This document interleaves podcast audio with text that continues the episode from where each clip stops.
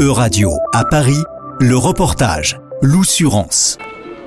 L'ambassade de Suède, le Swedish Institute, la RATP et Spotify célèbrent la musique suédoise avec une exposition à la station glaciaire sur la ligne 6 du métro parisien.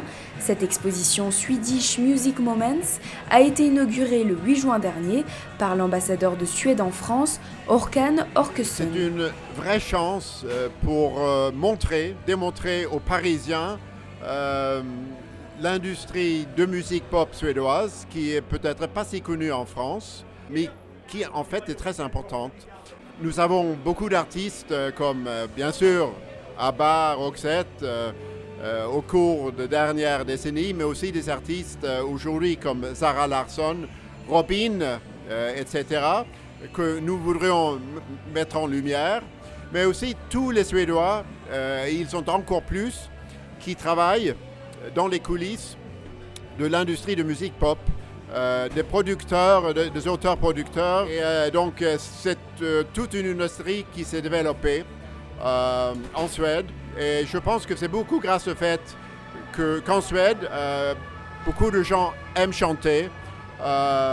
c'est le pays qui a le plus grand nombre de chorales par habitant au monde.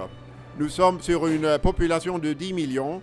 600 euh, 000 à chaque moment est, membre actif euh, euh, d'une chorale.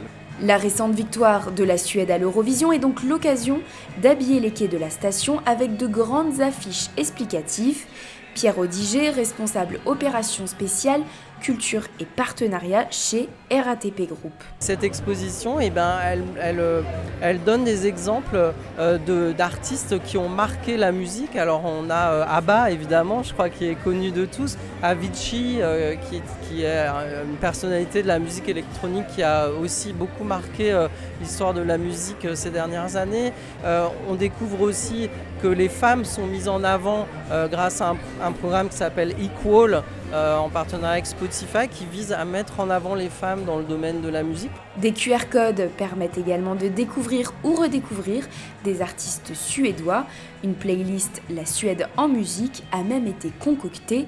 Milena Taïb de Spotify France. Oui, alors l'idée de la playlist La Suède en musique était euh, euh, d'avoir une liste de, de titres qui illustrent euh, l'histoire de la musique suédoise, mais surtout avec un angle qui puisse parler au public français. Donc euh, on a créé cette playlist en se disant que, que ça illustrerait également l'exposition autour du métro Glacier. La Suède est le troisième exportateur de musique au monde, après les États-Unis et la Grande-Bretagne. C'était un reportage de Radio à Paris, à retrouver sur euradio.fr.